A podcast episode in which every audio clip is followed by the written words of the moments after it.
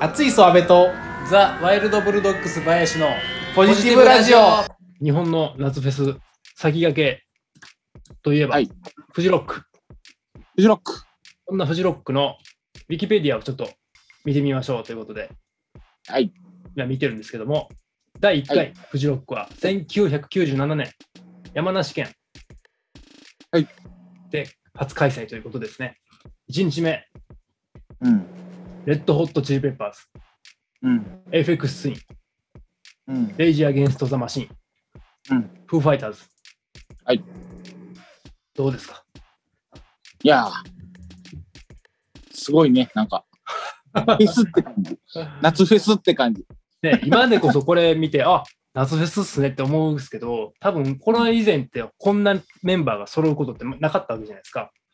うん。だから多分これで2日目はグリーンでマッシブアタック、ベック、プロディジーって書いてますけど、ただ、この人らライブできたんえっと、2日目はね、中止になってます。あ、そうやんな。行ったっていう人がいて、なんか、えらいことになったっていう噂は聞いてた。ね、噂はね、聞きますよね。このでもチラシみたいなのも見たことあるんですけど、うんそれをこう、最初に見て、これ見ていこうと思うのはやっぱりすごいなと思うんですよ。今までこれがなかったわけで、ああ、そうやんなこ。れだけのメンバーが出る、全部一気に2日で見れるっていう。うん。倒れるものを、もう続出したらしいね、おーって書いてますよね。 富士山のふもとの、なんていうんですかね、これは天神山でいいんですかね。かな。まあ、え完全にこの頃だから、フジロック、え富士山でやろうってしとしてたんやな、頑張って。そうですね。まあ、そのスキー場で初開催されて、で2日間の予定であったが、台風直撃のため、1日目から豪雨に見舞われると、雨をしのげる場所は少なく、寒さに対する備えが不十分な参加者が多かったこともあり、会場内やその周辺は、では、体力奪われ、倒れる者が続出した。あら死者は出なかったものの、フェスーは参上停止したと。うん。なかなかいやー、すごいね、なんか、悲惨やな。海外のバンド、まあスクエアプッシャー、ウィーザー、この辺すもごいよね。ベックも、ね、ホテ布袋さん、少年ナイフ、そしてイエローモンキー、ハイローズ、電気グルうわープ、ワッドカプセルマーケッ並んツ、でるボアダムズもね。ボアダムズ、ボアダムズがここに入ってくるのはいいよね。すごいですね。そう当時の、当時のバンドですかね、みんな。現役の。うん当時の人なんですかね。でもこのメンツでちゃんとボアダムズを入れるっていうあたりがやっぱフジロックいいねっていうスタートの瞬間やね。そうですポね。ンズとボアダムズが入ってくるところが。この、我らがイエローモンキーも入ってるやん。そうですよ。イエモンとハイローズが並んでる時点でバイシャニヤニヤするやん。そうですね。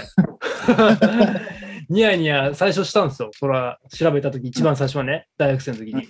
うん。おところが、とうんところが、この時のフジロックが、うん。後のイエローモンキーの解散の何パーセントかにつながるんですよ。あ、そうね。そうです。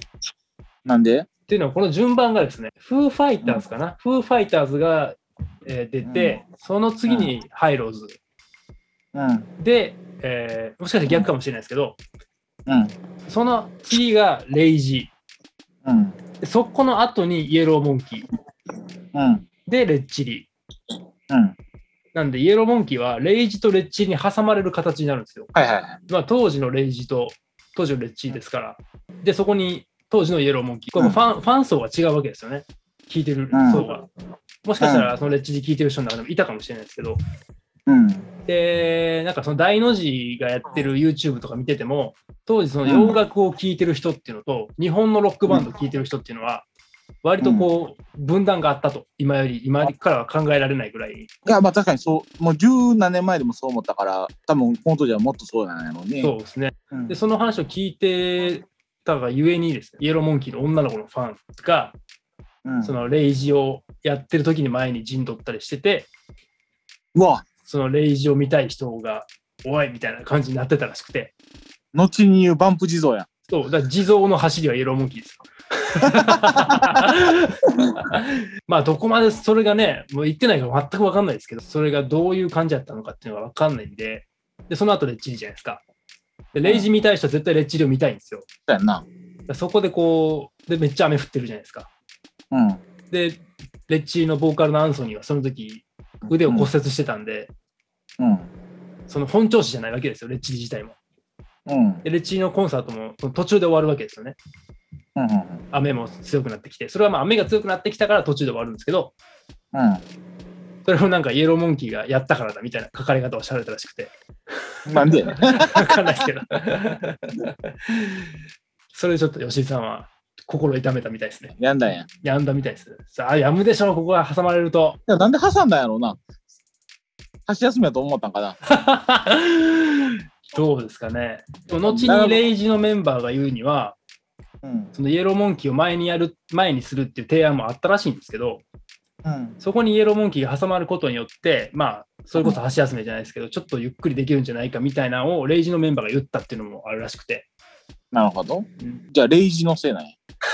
いや、わかんないです。イーローモンキー解散したのはレイジのせい違なんや。う違うそういうことじゃないと思うんですけど、その、でももしかしてレイジとレッチが続いてたら、本当に倒うん倒れるどころじゃなかったかもしれないですね。ナゲットを当て父ちゃんの人。ナゲット待ってとまっちゃう。ナゲット待ってとまっちゃう。どうすんのそれ 空耳アワーですねまあそうですね。ただまあその、フーファイターズのギターボーカルのデイブ・グロールが、ハイローズを結構絶賛してたらしくて、その時に。ハイローズにしたはるから、それハイローズでいいやん。お前や。いや、でもそこは結構もうイケイケイケイケイケイケになるんで、じゃあ、ボアダムズにしよう。カオスやな。カオスですね。で、多分これステージ2つあるんですよ。はいはいはい。で、多分電気グループとか、ボアダムスとかはもう一個の方に出てるんで、多分ね。まあ、あーこれは結構ね、なかなか。イエローモンキーの解散のきっかけ。って書いてありました。事前には。へえ。でも結構ね、他のバンドのガイタレのメンバーは、イエローモンキーのステージを見に来てたらしいですよ、横から。うん。やっぱでも、海外からしたらイエローモンキーって流行ってたのかね、そういう意味では。まず名前が、まず名前がすごいインパクトがあるって言われてたらしくて、ああ、まあ、自分らで言うてるみたいな。日本人のイエローモンキー。 自分らで言うてるやんみたいな。まあ、そういう意味では確かに海外に発信してそうな名前やもんね。うん日本人のバンドですっていう。そうですね。なんだあの、ジミー・ペイジみたいなギターはみたいな感じで、 噂にはなってたらしいです。ええだからまあ、吉井さんが言うほど、そんなにって感じかもしれないですけど、うん。なんか見に行った人のブログを読んでたら、その、あの時の吉井和也の意気込みはすごかったみたいな書いてる人もいましたし、うん。確かに海外アーティストになんかすごいリスペクト強そうな人やもんね、吉井さんって。そうですね。うん。だからがゆえに、そのあんまり有名な曲をやらなかった。もう自分の納得いくそうそう曲メインでやったみたいな。洋楽ファンには伝わるでしょうみたいな曲を並べたんですけど、まあちょっといろいろ重なってあんまり伝わらなかったとは言ってましたね。味方も敵も両方攻撃しにか かる構図。まあそうですよね。それ初見の人がやっぱり難しいですね。初期の頃の暗い曲は。でもジュディとか好きやけどな。ジュディはね、この後なんですよ。あとか。そうなんですよ。でまああのテイストですよね。うん。暗いもんね。そうです、そうです。やっぱりみんなが思ってるイエモンっていう、ザ・イエモンみたいなのとはちょっと違いますよね。まあ、楽園だり、ラブラブショーバーンとか。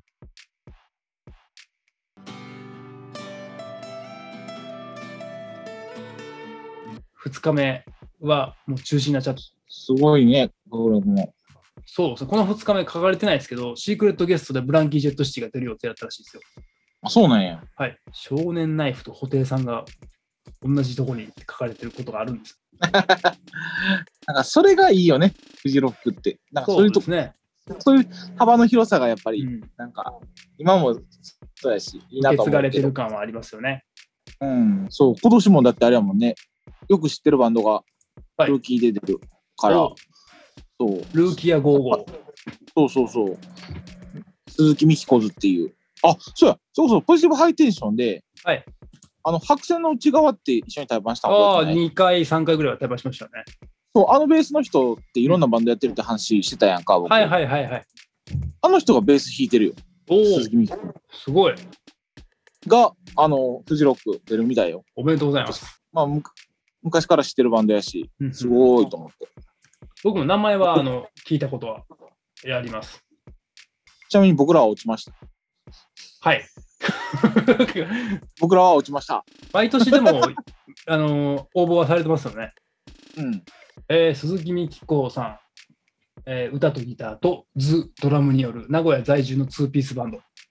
そう。基本ツーピースやけど、な多分、うんあの、バンド編成でやらはるんやと思うんうんうん、なるほど。う。で、バンド編成の時に、その、白線の違うベースやった人が、はいはいはい。すごい。まあでも名古屋のそのライブハウス界隈の中心人物的な人らやから、おすごいよね。いや、おめでとうございますとお思いめまでしたい。めでめでたいですね。そう、ライジングさんも決まったらしくて、すごいなと思って。お2019年に1回ライジングさんは決まってたけど、台風直撃により中止。そう、そういう、なんやろね。ひょっとしたら出れんじゃねいい音楽したら出れそうな、イベントってイメージ。ちゃんと聞いてくれてるんですね。集客とかじゃなくて、ちゃんと音楽で決めてくれてすね。それがもう、この1年目からなんか滲み出てる気がしますね。 駅と会場を結ぶ送迎バスが機能しなかったことにより、 案内スタッフが少数かつ不親切であったことなど、 多くの課題を残し、フェスの運営にも批判が集中したと。ちょっと問題が山積した第1回目。あなイエローモンキーのこと書かれてへんの多分イエローモンキーのウィキペディアに書いてるんじゃないですか。課題の中の一つやったらな、多くの課題の一つやったらね。 問題が山積してた。すごいな。フェスの地蔵多のま分さ多か分、そうだと思いますよ。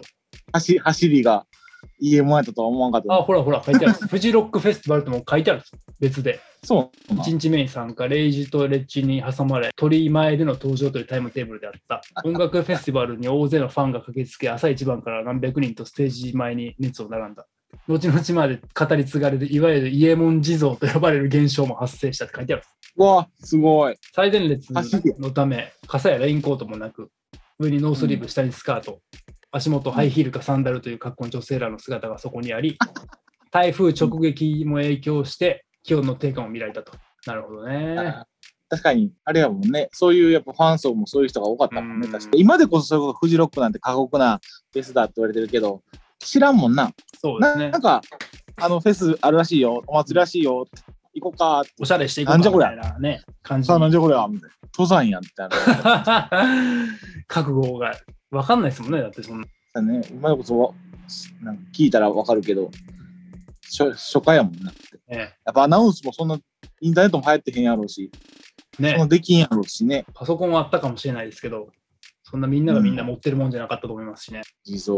すごい、バンプが走りやと思ったら、 今やったね。先輩がいましたね。先輩がいた。バンプ地蔵はそれこそ高校の時によく話題になったから。ああ。ボアダムズが見たかったな。フォワードズも出たいですね。この時のボアダムズに、そう、見たいよね。 90年代やっぱすごいな。時の感じがすごい。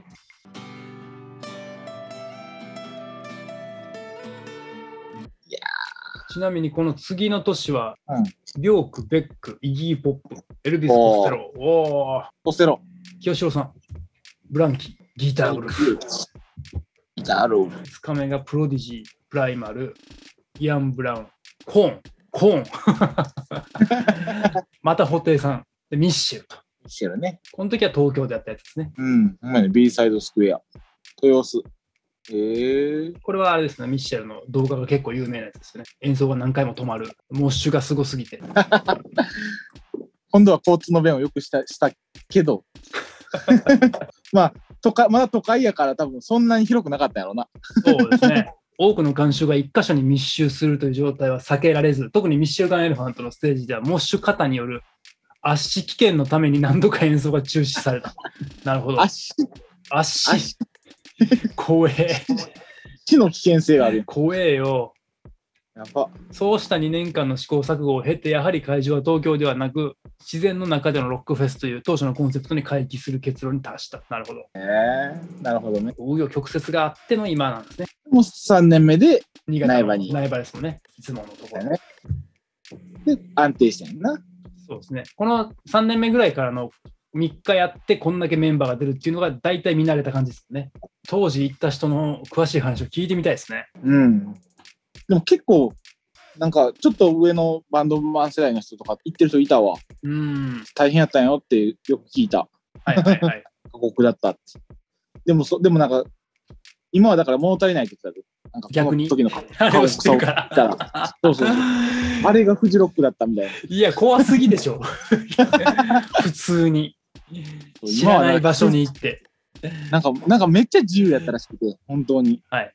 規制も何もなくて。ああ、まあまあまあ、そういうね、いろんな自由だったんですね、多分もう。何まをあする多分タバコとか、タバコとかそういうの話も多分、酒も自由にな、なんか、もうとりあえずぐっちゃぐちゃやったとかいう話で、あの無法地帯感が好きだったっていう人はいたわ。そういうのもちょちょいこう、規制されていくんでしょうね。だからね、今はまだ全然もうクリーンなんやろうね。うん。実は行ったことないけどね、フジロックは。一僕回もないんですよね。なんかいろんな先輩とか、いやー、行った方がいいよってずっと言われてたんですけどね。うん行っなかなか ねた。方が、行った方がいいよって言われると行きたくなくなるよね。それは安倍さんの意見ですよね。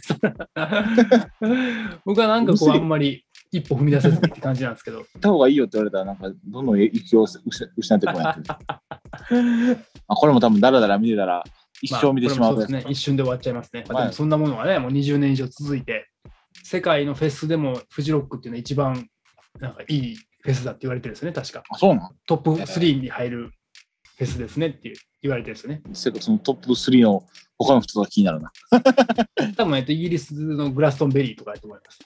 そういう評価を得てるみたいですよ。うん。な有名なでもなんか外国のフェスやと、あとなんかあのあれ、あの、おとぼけビーバーとかが出て出てたやつ。こちら。あ、コーチェラか、コーチェラもあるけど、サウスバイ、サウス、日本から出たバンドは、はいおとぼけビーバーと x ジャパンだけやったらしい。えー、すげえ。すげえ。音ボケビーはすげえ。サウスバイ・サウスウエスト。そう。これもなんか結構有名なやつだよね。アメリカです。87でっ年かかいらスタート。で、こっちじゃなくて、あれやね。こちらの方が、x ジャパンとトロケビーバーの。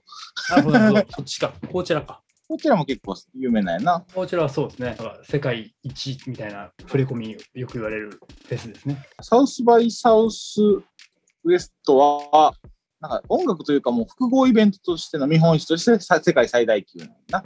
そうですね。なんか映画祭とか、あとはテクノロジーのいろんなものが一体になったイベントみたいな感じなんですかね。こちらはあれはロックフェスじゃないこちらはフェスですね。完全に音楽フェスティバルですね。あ、そうなんや。まあ、どの道すごいですよね。ウッドストックじゃん。世界一のロックフェスティバルウは。ッドストックは、 まあ、か 開催されたのが 数回ですので、でも世界的なロックイベントって言ったら、まあ、一番最初はそうかもしれないですね。69年ですね。1900。